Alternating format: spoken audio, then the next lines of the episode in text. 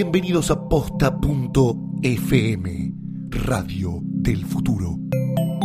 A continuación, las respuestas a todas las preguntas que no te dejan dormir de la mano de querida Rosalba. Querida Rosalba, soy docente y voy al trabajo en auto. Tengo una compañera de trabajo que siempre me pide que la pase a buscar y que la lleve de vuelta a su casa cuando salimos. No tengo problema en hacerlo si algún día llueve o se le hizo tarde, pero estoy cansada de hacerlo todos los días hace un año. No es mi amiga y su casa queda a pocas cuadras del colegio en el que trabajamos. ¿Soy muy mala? ¿Cómo le digo que ya no quiero hacerle de taxi? Conductora cansada. Querida conductora cansada, no, no sos muy mala. Tu situación me parece perfectamente normal y no puedo creer la falta de tacto de tu compañera. Va, en realidad sí lo puedo creer, pero bueno.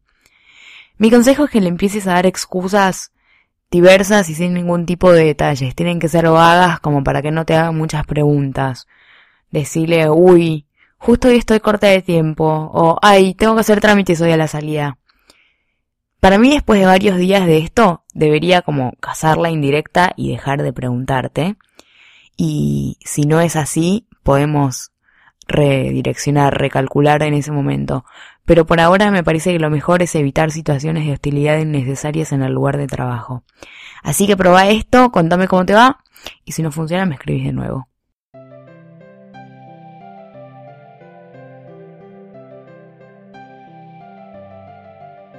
Mis queridos oyentes, bienvenidos al último capítulo de esta temporada de Querida Rosalba.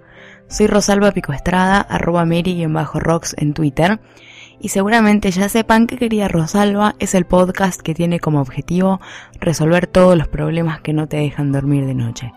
Si es la primera vez que me escuchás, puedes escuchar todos los capítulos anteriores en posta.fm barra Querida Rosalba. Es el último capítulo de la temporada, pero eso no significa que deje de recibir y responder consultas. Si ya me escribiste y no llegué a responder tu consulta al aire, la respuesta va a llegar por privado y si me necesitas me escribís a querida rosalba.posta.fm. No hay problemas muy chicos y no hay problemas muy grandes. Escuchemos el último capítulo de Querida Rosalba.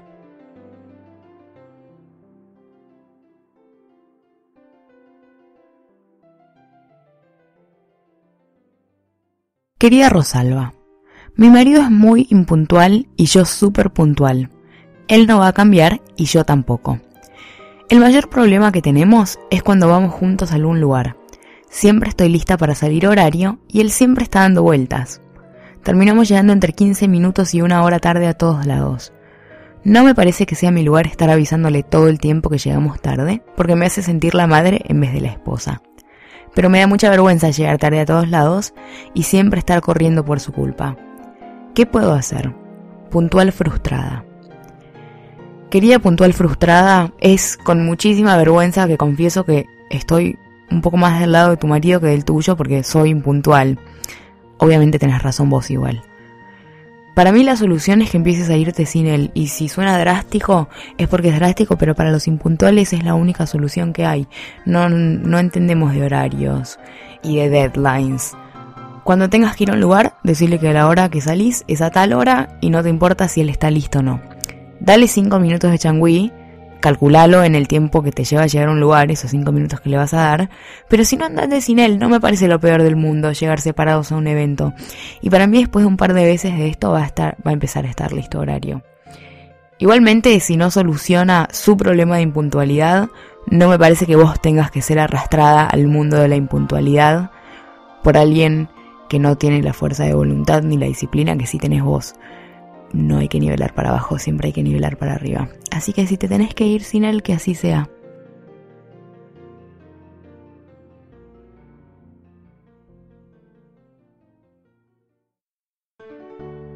Disclaimer, entiendo completamente que es un poco irónico estar dando este consejo por acá, pero lo que les quiero decir es que no ofrezcan consejos que nadie les pidió si implican una crítica.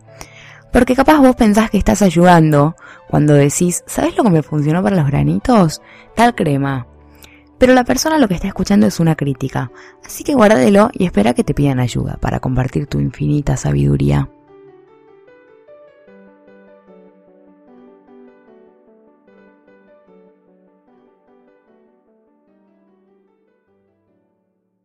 Querida Rosalba, estoy de novia hace nueve años. Hace siete años, una noche salí con mis amigas y me encontré con amigos de mi novio. Mi novio no estaba. Uno de sus amigos, muy borracho, me tiró un lance y se me tiró encima y lo tuve que sacar. Al día siguiente me escribió pidiéndome perdón y que por favor no le diga a mi novio, ya que había sido un error de borracho.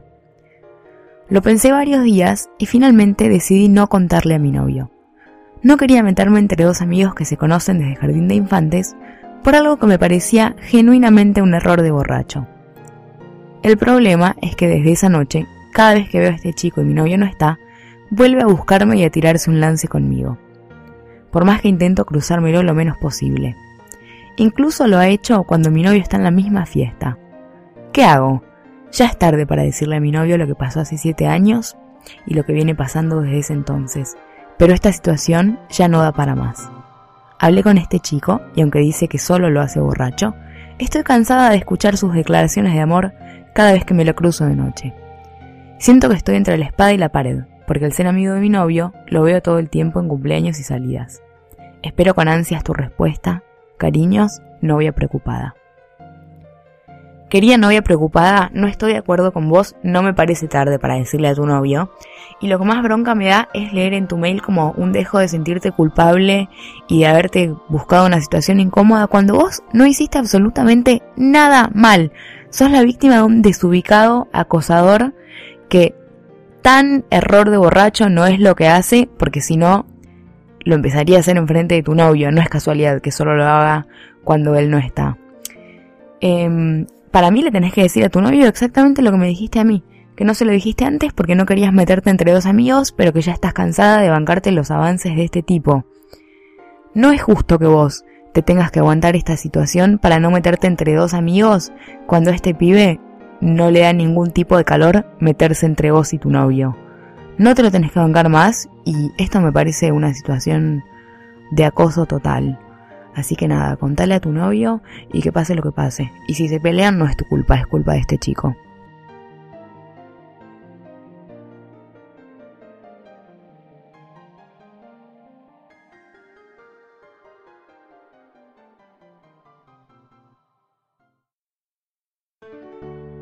Muchas personas me escribieron y me preguntaron qué hacer cuando vas a comer a lo de alguien, si hay que ofrecer ayudar o no con los platos y levantar la mesa, etcétera. Mi filosofía es que si sos el invitado siempre tenés que ofrecer, pero si sos el anfitrión siempre tenés que decir que no.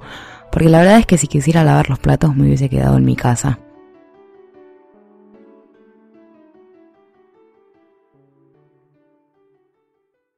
Querida Rosalba, mi suegra me ofreció un favor de su contadora si mi hermana, que se dedica a lo mismo, hacía el mismo trámite para la hermana de la contadora. Por familiaridad, ni mi hermana ni la de su contadora podían firmar estos documentos. Mi hermana revisó los documentos en cuestión y dijo que no porque no eran el mismo. Le expliqué a mi suegra que no íbamos a poder intercambiar favores y le agradecí. El problema es que ella le dijo a su contadora que mi hermana sí iba a firmar y me dijo a mí que no me preocupe por el intercambio, que su contadora podía hacer el trámite gratis.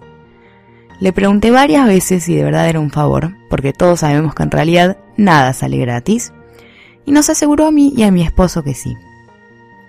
Un mes más tarde y le dice a mi marido que le debemos a su contadora mil pesos.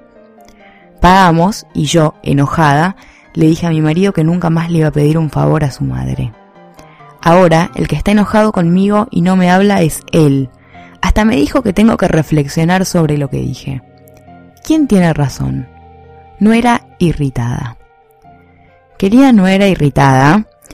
Obviamente que entiendo tu enojo hasta esta situación, que es completamente absurda, porque podías pagarle a una contadora directamente y ahorrarte todo este drama. Pero tenés que pensar que las cosas que pensás sobre tu suegra y todo el enojo que sientas sobre ella y todo lo absurdo que te, parezca, que te parezca esta situación, lo podés compartir con todo el mundo menos con tu marido. Espera que se le pase porque se le va a pasar, no va a estar enojado para siempre.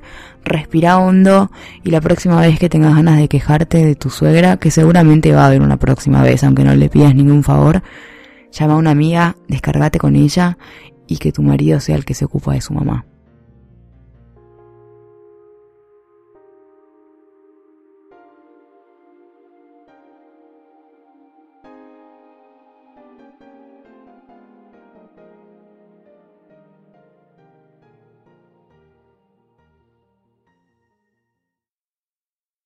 Regalos. ¿Lo cambio, no lo cambio? ¿Lo digo, no lo digo?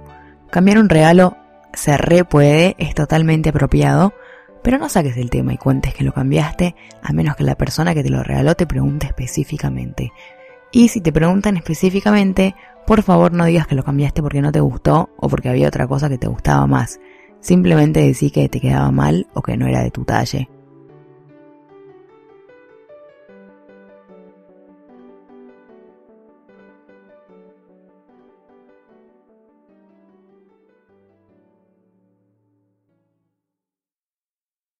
Queridos oyentes, lo hicimos, terminamos, llegamos al final del último capítulo de la primera temporada de Querida Rosalba. Primera de muchas, no se desesperen porque Querida Rosalba va a volver, como siempre, si quieren escuchar los episodios anteriores para paliar la angustia de la espera hasta la segunda temporada, los encuentran en posta.fm barra Querida Rosalba. Tomo comentarios, preguntas, consultas, sugerencias, Quejas sí, críticas no, en queridarosalva.posta.fm. Fue un placer hacer esta temporada. Voy a seguir respondiendo a consultas por privado, como ya les dije. Espero que les haya gustado tanto como a mí me gustó hacerlo. Les mando un beso enorme. Gracias por escuchar siempre. Gracias por recomendarme. Gracias por los mails que me mandan. Y nos encontramos en la próxima temporada de Querida Rosalba.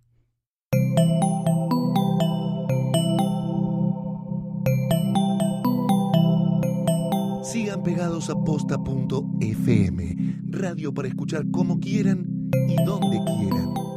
Posta.